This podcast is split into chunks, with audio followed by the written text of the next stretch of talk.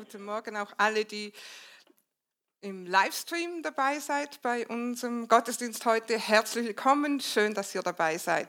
Und schön, dass ihr hier live da seid. Man hat schon mehr davon, wenn man ein bisschen Interaktion haben kann. Weil ich habe nämlich gleich eine Frage zum Anfang. Ähm, wir schaffen das. Wer hat das gesagt? Oh, den kenne ich nicht, den Bob. Aber jemand bekannterer? Angela Merkel, wow. Ähm, schon ein bisschen mehr zurück. Yes, we can. Obama. Habt ihr das zu Hause auch gewusst? Ähm, noch ein bisschen weiter zurück. Was hat er gesagt? Kennedy haben wir gehört. Ich bin ein Berliner. Wer hat das gesagt? Kennedy. Jetzt wird es ein bisschen mehr Insidermäßig. Mal schauen, wer das weiß. The Bible says it, I believe it, that settles it. Die Bibel sagt es, ich glaube es und das festigt es. Wer hat das gesagt? Keine Tegel. 100 Punkte. Immer wenn es darum geht, dass es fast niemand mehr weiß, ist euch schon aufgefallen, dann weiß es die Manuela. ähm, noch ein bisschen weiter zurück in Kirchengeschichte. Um, ähm, I don't ask myself how I feel, I'll tell myself how I feel. Also ich frage mich nicht, wie ich mich fühle, sondern ich sage mir oder ich befehle mir, wie ich mich zu fühlen. Smith Wigglesworth, 100 Punkte in die Richtung. Was sind das, was wir jetzt gerade gemacht haben? Das sind Zitate, das sind Worte, die mal jemand gesprochen hat. Und darum geht es heute in dieser Predigt unter anderem. Wir fahren heute fort in unserer Predigtserie äh, über den Jakobusbrief. Und ich möchte euch alle bitten, eure Bibel-App Jakobus 3 aufzuschlagen oder wenn ihr Papierbibel habt, dann Jakobus Kapitel 3. Während ihr aufschlagt, ähm, gebe ich ein bisschen eine Einleitung. Wir haben ja schon ganz viel gehört, wer Jakobus war, was er, äh, an wen er geschrieben hat und so weiter. Das werde ich jetzt nicht wiederholen.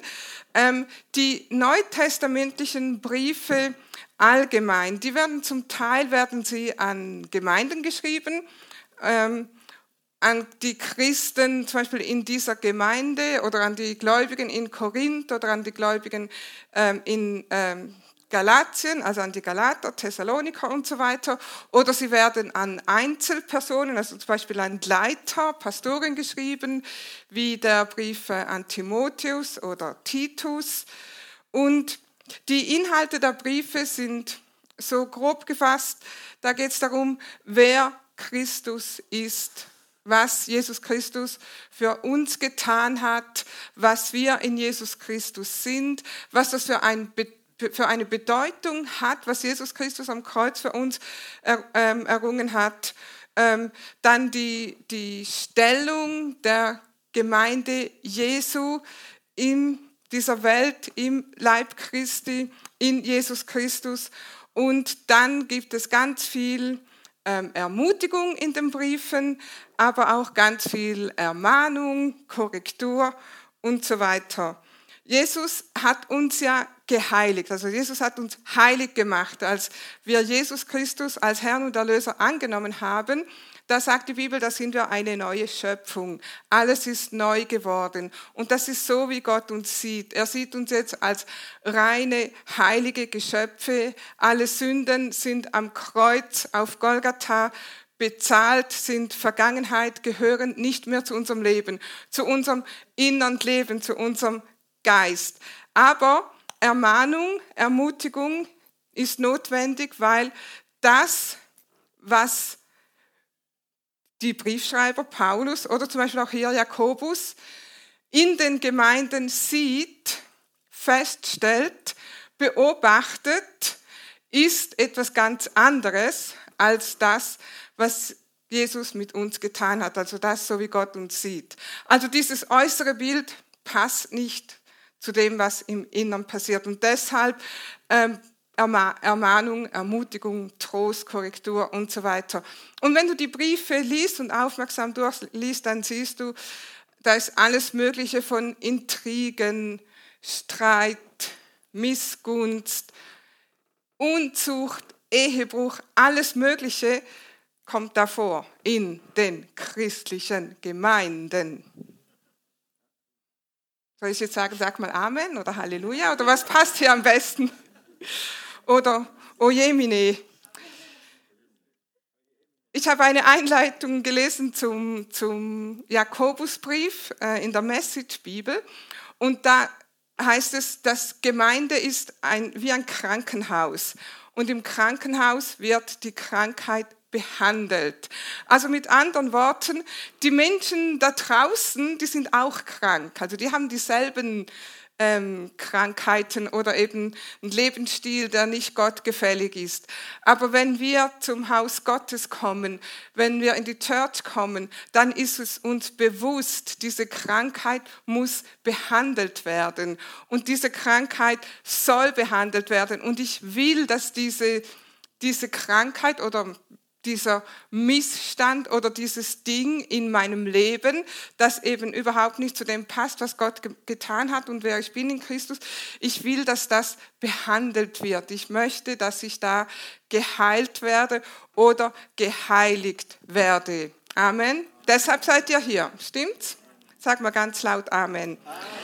Also Jakobus spricht all diese Missstände an. Er ist, äh, was wir schon gehört haben, Pastor in der Gemeinde in Jerusalem und er sieht, dass eben nicht nur in Jerusalem, sondern an, in allen Gemeinden sieht er, dass solche Missstände herrschen, dass diese Gemeinden dieselben Probleme und Herausforderungen haben wie die Gemeinde in Jerusalem. Also er ist in Jerusalem Pastor, aber er schreibt seinen Brief an alle jüdischen Christen im ganzen römischen Reich.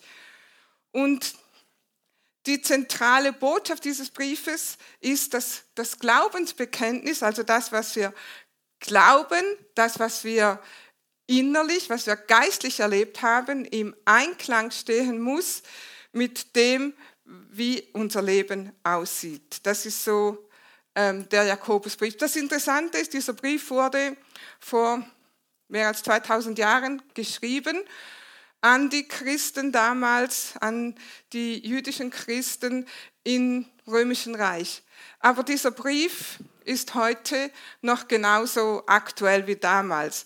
Also die Menschen haben dieselben Herausforderungen, egal in welchem Zeitalter, egal in welcher Kultur, egal ob sie reich sind oder arm sind, egal ob sie jung sind oder alt sind, egal ob sie gebildet sind oder nicht gebildet sind, die Herausforderungen sind dieselben. Und deshalb könnten wir auch sagen, ein Brief des Jakobus an die Kirche Life Unlimited in Neu-Ulm und an alle rundherum, die zu Hause mit dabei sind. Also dieser Brief ist an uns geschrieben und wir werden heute das Kapitel 3 näher betrachten. Dieses Kapitel 3 hat nur 18 Verse. Einige Verse haben wir ähm, an der Wand. Ähm, einige werde ich zitieren Einige werde ich vorlesen, die vielleicht jetzt nicht, äh, die, die wir nicht äh, auf dem Bildschirm haben. Aber weil das nur 18 Verse sind, möchte ich euch einfach bitten, mitzulesen, dass ihr so richtig mit dabei seid. Und wir werden gleich anfangen bei Jakobus Kapitel 3, Vers 1 und 2. Ich habe es hier auch aufgeschlagen, damit ich jederzeit vergleichen kann, wo wir dran sind. Vers 1, äh, Jakobus 3, Vers 1. Drängt euch nicht danach, Lehrer zu sein, meine Brüder. Ihr wisst ja, dass wir als Lehrer ein strengeres Gericht zu erwarten haben. Denn wir alle machen oft Fehler. Wer beim Reden keine Fehler macht, der ist ein vollkommener Mann und kann auch seinen Körper im Zaum halten. Oder wir könnten auch sagen, ein vollkommener Mensch. Also Jakobus fängt ja gleich an und sagt, ähm, strebt nicht danach, drängt euch nicht, ähm, äh, drängt nicht danach, Lehrer zu sein oder dass alle Lehrer sein wollen, weil, warum? Lehrer werden ein strengeres Urteil empfangen. Nun, wenn du das liest, ein strengeres Urteil, dann bedeutet das, es gibt ein strenges Urteil und ein strengeres Urteil. Stimmt's? Wer wird denn das strenge Urteil empfangen? Alle, die nicht Lehrer sind, stimmt's? Also die Bibel sagt hier, es wird sowieso beurteilt. Und was wird beurteilt, darüber werden wir gleich sprechen. Aber ja, wenn jemand erwachsen ist oder wenn in, in einer Schule in höheren Klassen, da wird mehr von Schülern erwartet als zum Beispiel auf der Grundschule. Und die Noten fallen strenger aus, stimmt's? Weil mehr erwartet wird, weil die, man erwartet, dass die Schüler in der sechsten, siebten, achten, neunten und so weiter Klasse schon mehr wissen, schon mehr wissen sollten und deshalb werden sie strenger benotet. Lehrer werden ein strengeres Urteil empfangen, weil sie das, was sie wissen, gewissenhaft weitergeben sollen. Und das ist auch unser Bestreben als Pastoren, Hirten, Lehrer, dass wir das Wort Gottes, das Gott uns gezeigt hat, dass wir das gewissenhaft weitergeben geben, dass das Wort Gottes, wie Jesus sagt, ihr werdet die Wahrheit erkennen und die Wahrheit wird euch freisetzen. Das ist unsere Absicht, unser Bestreben, unser Gebet, dass wir alle immer mehr in die Freiheit kommen, die Jesus für uns erkauft hat. Und das ist auch das Thema der heutigen Predigt oder der Inhalt oder das Ziel dieser heutigen Predigt. Die Bibel sagt, dass jeder gerichtet wird nach den Worten seines Mundes. Ähm, bleibt einfach bei Jakobus. Ich werde auch einige andere Bibelstellen benutzen, aber bleibt ihr bei Jakobus. Die anderen Bibelstellen haben wir am Bildschirm, denke ich mal. Ähm, in Matthäus 36 bis 37, äh, Kapitel 12. Matthäus Kapitel 12, 36 bis 37. Hier sagt Jesus, ich sage euch, am Tag des Gerichts werden die Menschen Rechenschaft über jedes nutzlose Wort ablegen müssen, das sie gesagt haben. Denn aufgrund deiner eigenen Worte wirst du freigesprochen oder verurteilt. Wir haben heute auch darüber gesprochen, äh, gesungen, über die, die Macht des Wortes oder was ein Wort bewirken kann. Und Jesus sagt hier, wir werden aufgrund unserer eigenen Worte freigesprochen oder verurteilt werden. Die Frage ist, möchtest du in deinem Leben Freiheit erleben in jedem Lebensbereich? Willst du das? Oder willst du gefangen sein in widrigen Umständen? Nein, natürlich wollen wir das nicht. Und die Bibel sagt, wir haben das in der Hand, respektive nicht in der Hand, sondern woanders. Und das sagt uns Sprüche 18, Vers 21, wo diese Entscheidung ist. Sprüche 18, Vers 21, die Zunge hat Macht über Leben und Tod. Wer sie gut nutzt, genießt ihre Frucht. Oder Tod und Leben steht in der Gewalt der Zunge. Das bedeutet, Leben und Tod in jedem Lebensbereich. Das bedeutet Erfolg oder Misserfolg. Wer entscheidet darüber, ob du ein erfolgreiches Leben hast oder ein Leben in Misserfolg? Wer entscheidet darüber? Nicht deine Eltern oder deine Kinder oder dein Chef oder deine Lehrer, sondern wer entscheidet das? Du oder deine Zunge. Du mit deinen Worten. Leben oder Tod. Deshalb Leben, Leben oder Tod in der Macht unserer Zunge. Wenn du sagst, ich bin sowieso zu dumm, das kann ich nicht. Was hast du gerade gesprochen? Erfolg oder Misserfolg? Leben oder Tod? Tod. Ich bin zu dumm aus, oder wenn Eltern ihren Kindern sagen, aus dir wird nie was. Du kannst das nicht, du schaffst das nicht. Du bist zu dumm dazu. Du bist so unbegabt. Was hast du gerade über deinem Kind ausgesprochen? Leben oder Tod? meine Krankheit wird immer schlimmer. Oder die Menschen da draußen werden immer schlimmer. Und man kann sich überhaupt nicht mehr auf jemanden verlassen. Was wirst du, was möchtest du erleben? Diese Umstände bringen mich noch um. Wirklich, möchtest du das? Meine Kinder reißen mir den letzten Nerv aus. Diese Energiekosten treiben mich in den Ruin. Was sagt die Welt da draußen? Müssen wir dasselbe sagen? Willst du das erleben? Willst du mit dem Strom der Welt mitschwimmen oder mitgeströmt werden? Wenn du Tod sprichst, wirst du Tod erleben. Und der Feind liebt es, wenn du seine Pläne aussprichst. Und deshalb meine Ermutigung, oder wir können auch sagen von Jakobus die Ermutigung, sprich was du erleben willst. Kreiere deine Zukunft nach dem Wort Gottes, nicht nach den Umständen dieser Welt. Also sprich Leben, ich kann alles durch Jesus Christus, der mich stark macht. Amen. Durch Jesu Wunden bin ich geheilt. Ja, ich habe Symptome, ja, ich habe Schmerzen, ja, der Arzt hat mir diese Diagnose gegeben, aber das Wort Gottes sagt, durch Jesu Wunden bin ich geheilt. Sprich das aus. Oder ein Vers, den wir ganz, ganz häufig, fast täglich ähm, zitieren, Toni und ich jetzt in dieser Zeit. Ähm, das steht im Psalm 33, 19, müsst jetzt nicht aufschlagen. Gott erhält mich auch in der Teuerung am Leben. Oder ein, eine andere Übersetzung heißt, äh, der Gott, der dich auch in der Hungersnot am Leben erhält. Stimmt es, dass alles teurer geworden ist?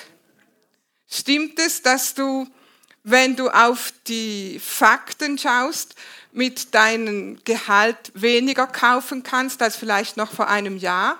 Stimmt es, dass wir Inflation, Teuerung haben? Stimmt es? Natürlich, wir verleugnen nicht die Fakten.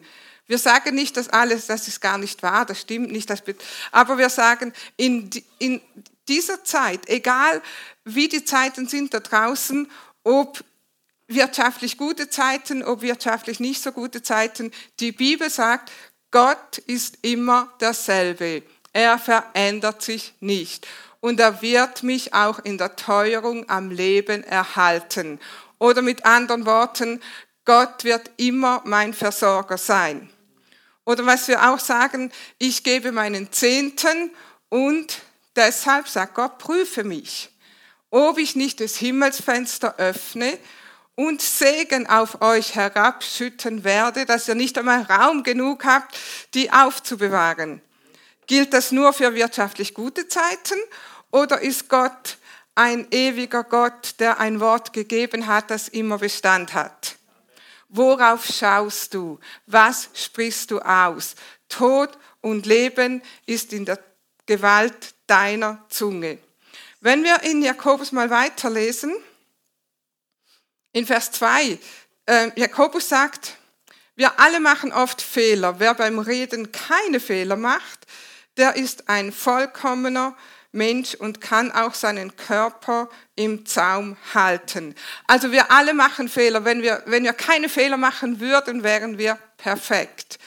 Aber du kannst nur weil du einen Fehler gemacht hast oder weil du in der Vergangenheit immer so gesprochen hast, heißt es nicht, dass du in dem verweilen musst. Du kannst dein Reden ändern. Wenn wir weiterlesen, ähm, dann bringt Jakobus einige Vergleiche, wie gewaltig unsere Zunge ist, was unsere Zunge alles ausrichten kann. Ähm, er spricht ja von einem Pferd, das wir nur mit einem Zaumzeug lenken oder von einem großen Schiff, das mit einem kleinen Ruder ähm, gesteuert wird. Also ein riesiges Schiff und so ein kleines Ruder bestimmt, ob du nach Norden oder nach Süden fährst. Und Jakobus sagt, genauso ist die Zunge. Die Zunge bestimmt die Richtung deines Lebens. Hör dir mal einen Tag lang zu, wie du sprichst. hör dir zu, was du sagst. Bei uns ist das oft so, ich bin da sehr, sehr empfindlich, was ausgesprochen wird und für Toni ist das manchmal sehr ungemütlich, weil gewisse Dinge nicht ausgesprochen werden dürfen in meiner Gegenwart, weil ich da so wahrscheinlich so lehrerhaft bin. Das ist nicht immer angenehm, aber ich nehme das sehr, sehr ernst, was wir sagen, was wir sprechen. Weil dieses kleine Ding, unsere Zunge, sie kann bauen oder sie kann zerstören. Sie kann Frieden stiften oder sie kann Streit verursachen. Harmonie schaffen oder ein Chaos verursachen. Nur unsere Zunge. Menschen, unsere Zunge kann Menschen loben, respektieren oder sie kann Menschen verleumden. Hast du schon mal Verleumdung erlebt? Was ist Verleumdung? Ja, jemand hat irgendetwas gesagt. Stimmt? Jemand hat etwas über dich ausgesprochen oder etwas über dich erzählt. Es geht nur um Worte, aber Worte können Leben schaffen, Worte können Tod bringen. Jakobus sagt hier in Vers 9, gehen wir mal weiter, mit ihr, also mit unserer Zunge, loben wir den Herrn und Vater. Haben wir gerade gemacht, wunderbaren Lobpreis gehabt. Wunderschön. Mit ihr loben wir den Herrn und Vater. Und mit ihr verfluchen wir die Menschen, die nach dem Bilde Gottes gemacht sind. Aus ein und demselben Munde geht Loben und Fluchen hervor. Es soll, meine Brüder, nicht so sein. Also Jakobus sagt, hör auf damit. Bedenke, was du aussprichst. Bedenke, was du sagst. Vers 12. Kann auch, meine Brüder, ein Feigenbaum Oliven tragen oder der Weinstock Feigen? so kann auch eine salzige Quelle kein süßes Wasser geben. Also so kann das nicht weitergehen, sagt Jakobus. Hier muss sich etwas ändern. Amen. So kann das nicht weitergehen. Aber wie? Was muss sich ändern? Wie können wir das ändern? Und das lesen wir im nächsten Teil dieses Kapitel 3 von Jakobus. Jakobus sagt, du brauchst Gottes Weisheit dazu. Wir alle brauchen Gottes Weisheit. Wir müssen an Gottes Quelle der Weisheit angezapft sein. Vers 13. Wer ist weise und verständig unter euch? Der zeige durch einen guten Wandel seine Werke in Sanftmut und Weisheit. Wir müssen lernen, in Gottes Weisheit zu leben. Also es geht nicht nur um Worte, sondern es geht um unseren Lebensstil. Die Worte, die wir aussprechen, die reflektieren unseren Lebensstil. Es geht darum, wie wir leben. Und Jakob spricht hier von einer Weisheit von Gott im Gegensatz zu menschlicher Weisheit oder menschlicher Klugheit oder menschlicher Erfahrung. Und Gottes Weisheit kommt von einem Lebenswandel in Demut.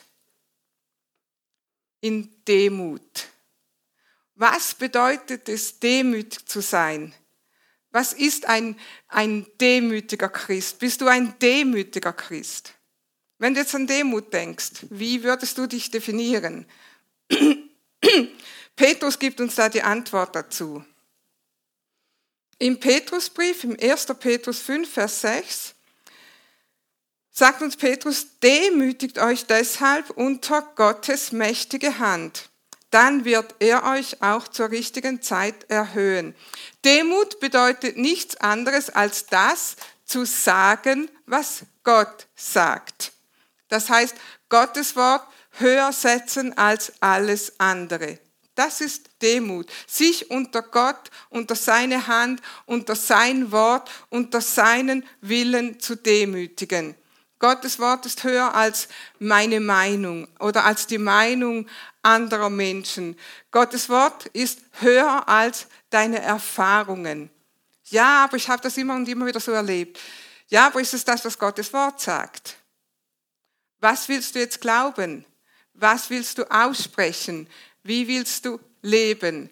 Das ist Demut. Demut bedeutet, Gottes Wort ist höher als wissenschaftliche oder sogenannte wissenschaftliche Erkenntnisse. Was sagt Gottes Wort dazu? Gottes Wort ist höher als das, was alle anderen sagen. Nur weil es alle sagen, bedeutet noch lange nicht, dass etwas die Wahrheit ist. Erkenntnisse können sich über die, über die, über die Jahre verändern. Und das, was vor zehn Jahren oder vor 20 Jahren noch als, als Wahrheit oder als Wissenschaft verkauft wurde, wird heute schon das Gegenteil behauptet. Deshalb, Gottes Wort verändert sich nicht. Gottes Wort ist immer dasselbe.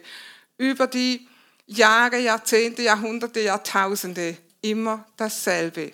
Deshalb spricht das, was Gott sagt. Wir Christen, wir müssen für die Wahrheit einstehen. An unserem Lebenswandel muss man Gottes Liebe erkennen. Was wir als Wert auch ähm, ähm, als Wert in der Gemeinde predigen, lehren und hoffentlich leben, liebe Gott, liebe die Menschen. Die Liebe zu Menschen kommt aus unserer Liebe zu Gott und Liebe zu Gott bedeutet Liebe zu seinem Wort, Liebe zu seiner Weisheit. Vers 14.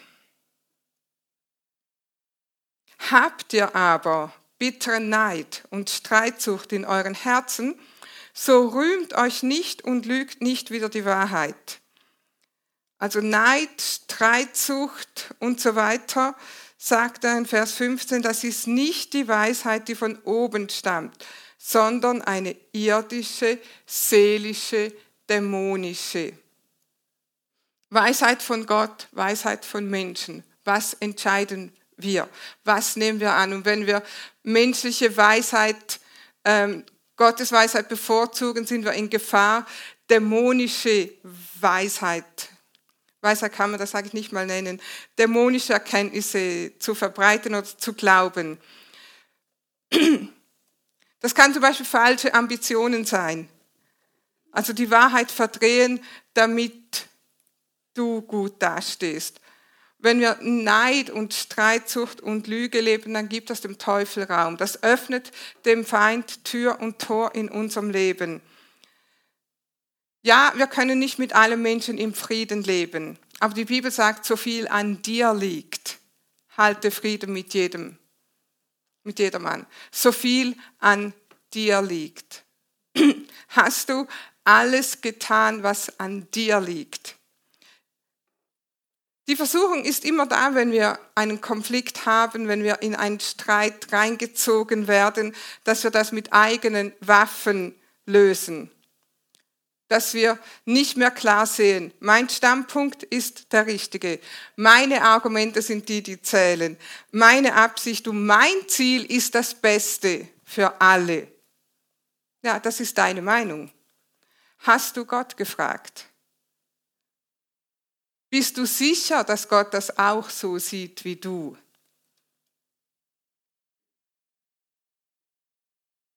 Mit welchen Waffen kämpfst du? Ein interessanter Vers dazu aus Jeremia, Vers 17. In Jeremia 17, Vers 5 bis 6, so spricht der Herr.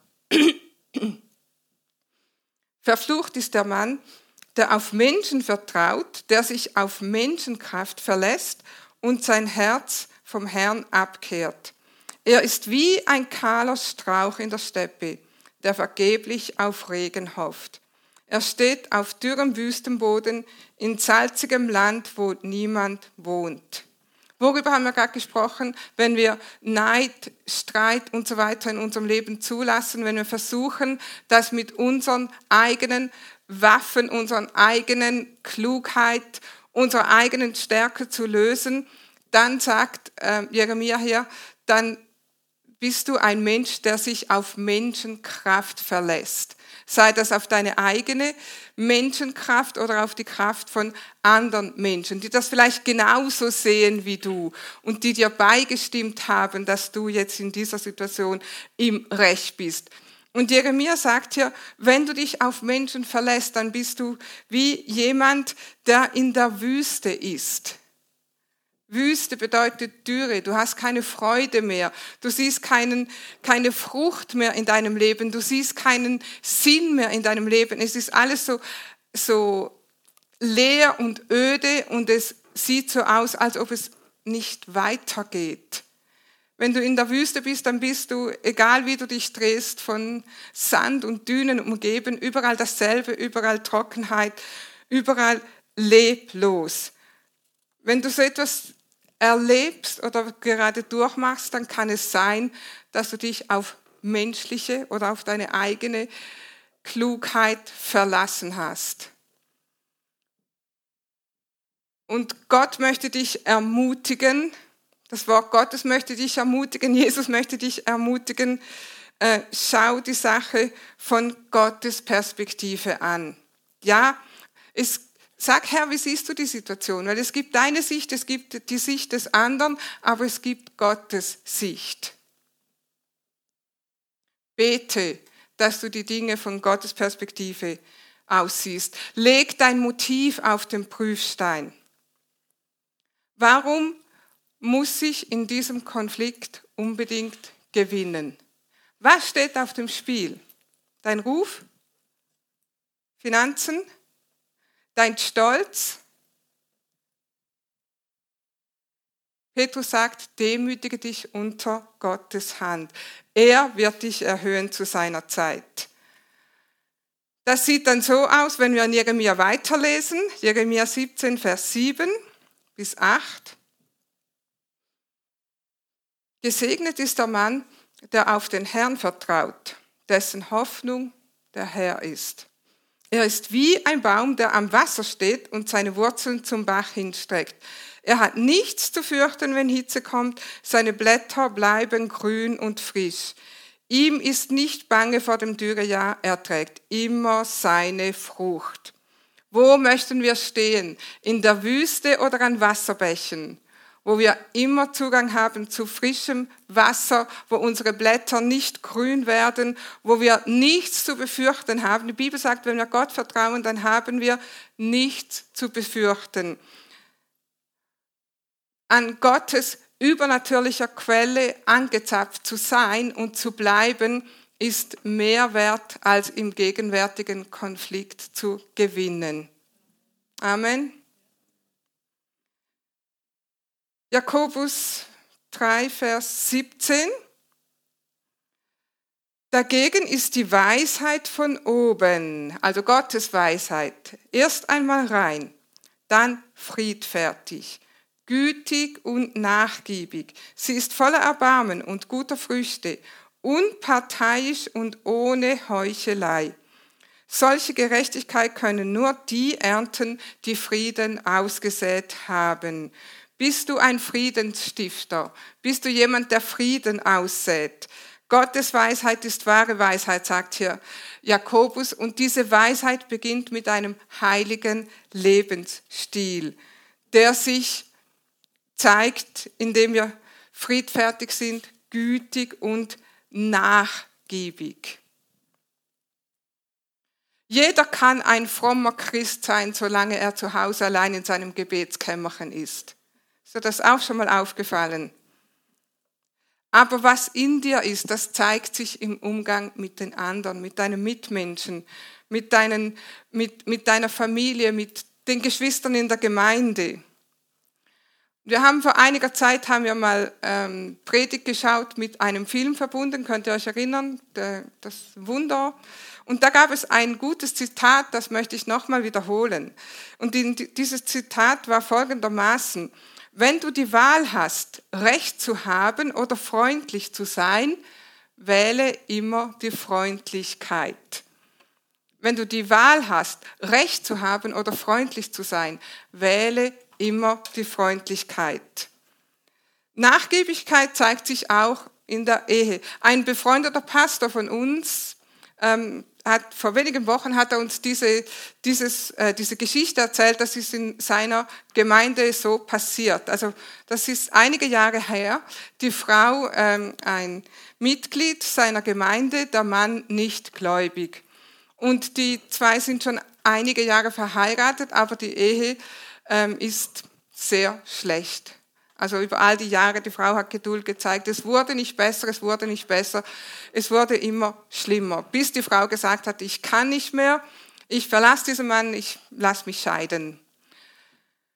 Und in dem Moment war der Mann bereit, Hilfe anzunehmen und sie haben den Pastor eingeladen. Und der Pastor kam und hat mit diesen beiden gesprochen und die Sache war, also oder die, die, diese Hauptsache war, der Mann hatte immer Recht. Egal worum es ging, egal was in diesem, in, in welcher Konflikt, der Mann musste immer Recht haben. Und er hat es jedes Mal geschafft, die Frau mundtot zu machen. Also halt, bis sie nicht mehr konnte und ihm Recht geben musste. Dann hat dieser Pastor zu diesem Mann gesagt, es ist besser, wenn du deine Frau gewinnst, als wenn du den Streit gewinnst. It's better to win your wife than the argument. Auf Englisch, das war der Pastor von, von Wales, der uns das erzählt hat. Und diesem Mann ist das so eingefahren und er hat das das erste Mal klar gesehen. Er hat es klar gesehen, ich kann entweder jeden Streit gewinnen oder ich kann meine Frau gewinnen. Und er hat sich entschieden, seine Frau zu gewinnen. Das ist fünf Jahre her und er hat gesagt, die zwei sind immer noch verheiratet und glücklicher als je zuvor. Ein Wort, ein Statement, das eine Ehe von Tod zum Leben gebracht hat. Halleluja. Was denkst du? Kann dieses Wort es ist besser, deine Freundschaft zu gewinnen, als den Streit zu gewinnen. Es ist besser, deine Kinder zu gewinnen, als den Streit zu gewinnen. Es ist besser, deine Nachbarn zu gewinnen, als den Streit zu gewinnen. Was sagt Jakobus hier? Weisheit von oben ist friedfertig, gütig und nachgiebig. Amen was wollen wir gewinnen? Oft ist es doch so, im Nachhinein wissen wir gar nicht mehr, worum wir uns überhaupt gestritten haben. Der Streit war gar nicht so wichtig, aber Frieden zu haben, das ist das, was zählt. Die Message, das ist so eine erweiterte Übersetzung oder fast eine Umschreibung der Bibel, die ähm, umschreibt diesen Vers 18 folgendermaßen. Ihr könnt nur eine gesunde, robuste Gemeinschaft entwickeln, die vor Gott recht lebt und die Frucht davon genießt, wenn ihr hart daran arbeitet, miteinander auszukommen und euch gegenseitig mit Würde und Respekt behandelt. Jakobus ist ein Brief an Christen. Der Jakobusbrief ist ein Brief an die Gemeinden. Der Jakobusbrief ist ein Brief an uns, an uns auch als Gemeinde, als Geschwister. Und ich glaube, es ist auch eine Aufforderung, Geschwister, Life Unlimited lebt in Frieden miteinander. Lass uns zum Abschluss noch einen Vers lesen, wie Paulus das zu den Ephesern sagt. In Epheser 4, Vers 2 und 3. Seid euch der eigenen Niedrigkeit bewusst und begegnet den anderen freundlich. Habt Geduld miteinander, ertragt einander gegenseitig in Liebe. Bemüht euch sehr darum, die Einheit, die der Geist Gottes gewirkt hat, im Verbund des Friedens zu bewahren. Gott fordert uns auf, Frieden zu bewahren. Geduld zu haben miteinander, Einheit zu bewahren. Lass uns mal alle aufstehen.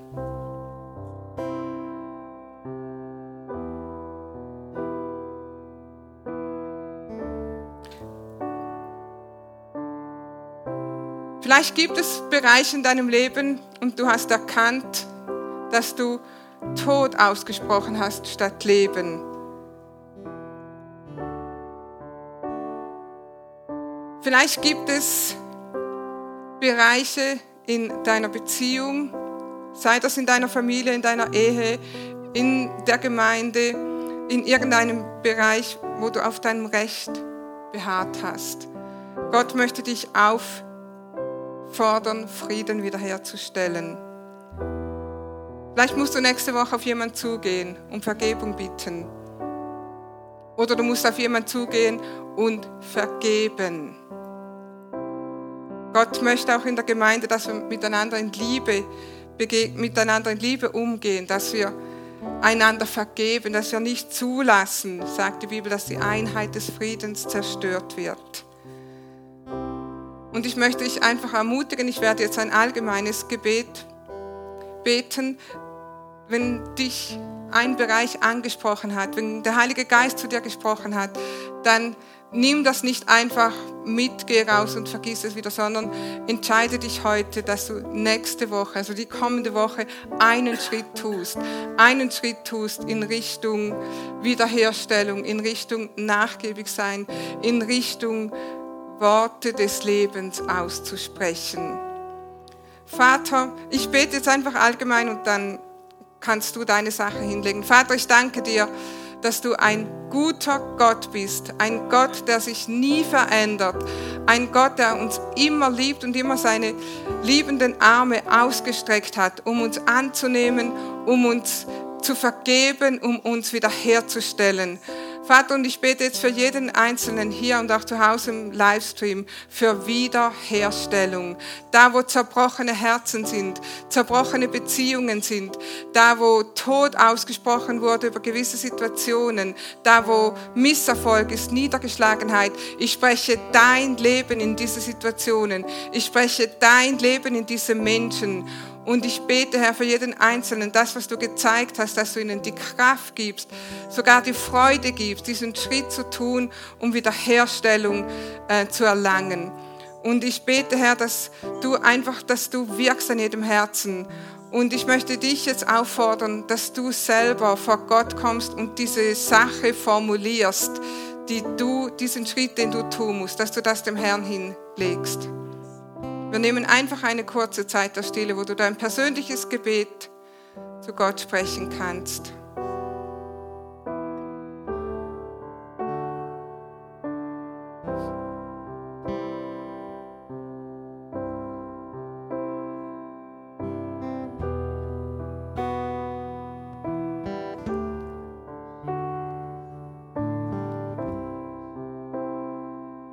Vater, und ich spreche einfach dein Leben aus und ich spreche, du sagst, Herr, dass wenn wir auf dich vertrauen, uns auf dein Wort, auf deine Weisheit verlassen, dann sind wir wie Wasser, also wie Bäume, die am Wasser gepflanzt sind, dass wir Bäume sind, die Frucht bringen zu seiner Zeit und die Blätter nie welk werden, dass wir immer an deiner lebendigen Quelle angezapft sind. Und das bete ich und spreche ich aus über jedem Einzelnen hier in Jesu Namen. Halleluja. Und vielleicht bist du hier und wir haben gerade darüber gesprochen, dass Tod und Leben in der Gewalt unserer Zunge ist. Und Tod und ewiges Leben ist auch nicht weiter, das ewige Leben nicht weiter entfernt als das Wort, das du aussprichst. Die Bibel sagt, wenn wir in unserem Herzen glauben, dass Jesus Christus von den Toten auferstanden ist und wenn wir mit unserem Mund ihn als Herrn bekennen, dann sind wir gerettet. Und ich möchte dich auffordern, wenn du das noch nie getan hast, wenn du mit ganzem Herzen glaubst, dass Jesus von den Toten auferstanden ist, dann bekenne ihn mit deinem Mund als Herrn. Das kann doch ein einfaches Gebet sein und ich möchte dich einfach auffordern, ähm, dass du das jetzt mit mir sprichst und dann hast du Leben und ewiges Leben empfangen. Und lass uns das einfach alle gemeinsam tun. Lass uns sagen, Vater, ich komme zu dir in Jesu Namen und ich habe erkannt, dass ewiges Leben in dir ist. Ich möchte nicht mehr ohne dich leben, Jesus. Und deshalb gebe ich dir heute mein Leben. Vergib mir all meine Sünden und mach mich ganz neu. Herr Jesus, ich bekenne dich heute als meinen Herrn und mein Erlöser. Ich danke dir, dass ich jetzt gerettet bin. Ich danke dir für mein ewiges Leben. Amen. Halleluja. Und wenn du das zum ersten Mal gesprochen hast, dann sagt die Bibel, dann bist du jetzt ein Kind Gottes. Und du darfst gerne am Schluss zurückbleiben ähm, auf die jeweiligen zugehen, die am Schluss hier noch beten werden für euch. Wenn du das am Livestream gemacht hast, dann schreib uns, ruf uns an, gib uns ein Zeichen und wir werden dir gerne die weiteren Schritte erklären.